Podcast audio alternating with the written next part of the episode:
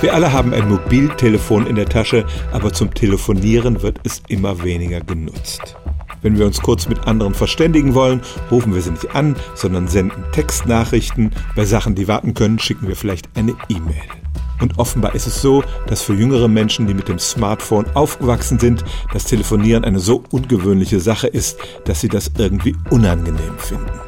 Wir alle haben schon mal Telefonate geführt, die wir nicht sehr angenehm fanden, etwa wenn wir mit dem Chef oder dem Arzt telefonieren müssen. Aber bei jüngeren Menschen scheint diese Angst mehr ausgeprägt zu sein.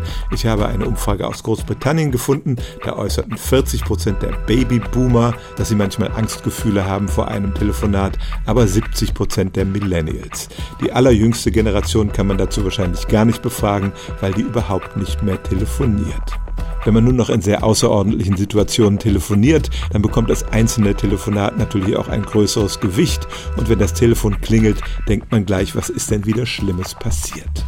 Kommunikationsforscher wissen natürlich schon lange, dass das Telefonieren eine sehr eingeschränkte Form des Dialogs ist und je ungewöhnlicher das für junge Menschen ist, desto mehr Respekt haben sie auch davor. Die Sache hat auch einen Namen, Telephobie, und sie ist tatsächlich bei jüngeren Menschen, insbesondere aus der Millennials-Generation, ausgeprägter als bei älteren. Stellen auch Sie Ihre alltäglichste Frage unter stimmtz.radio1.de.